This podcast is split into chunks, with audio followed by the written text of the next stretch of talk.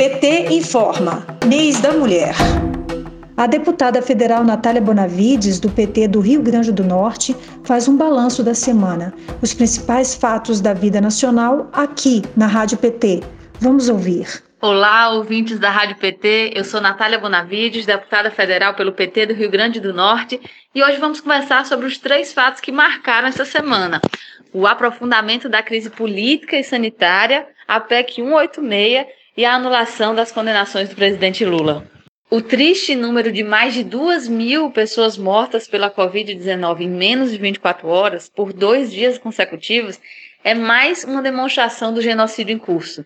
É resultado de uma política de morte que é promovida por Bolsonaro e pelo conjunto da direita que o sustenta. Direita essa que, aliás, na noite de ontem aprovou a PEC da fome, Vejam, no auge da pandemia e do aumento da inflação, aprovaram a PEC, a proposta de emenda à Constituição, que limita o gasto com auxílio emergencial, o que vai fazer com que o valor do auxílio seja reduzido.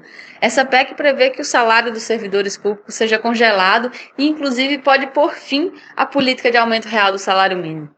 Eles estão aprofundando o programa ultra neoliberal e estão aumentando a pobreza e as desigualdades, enquanto Bolsonaro segue radicalizando no seu negacionismo.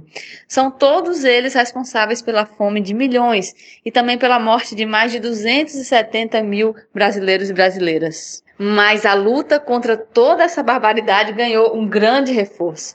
Mesmo chegando com cinco anos de atraso, finalmente as injustas condenações do presidente Lula foram anuladas.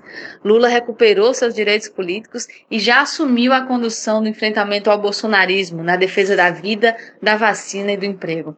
Agora é com Lula livre e inocente que o povo vai lutar para derrotar o vírus e os seus aliados e vai voltar a sonhar e a ser feliz de novo. Acompanhe mais novidades também nas nossas redes sociais. Nosso Instagram é Natália Bonavides e nosso Twitter é Nath Bonavides. Um grande cheiro e até a próxima!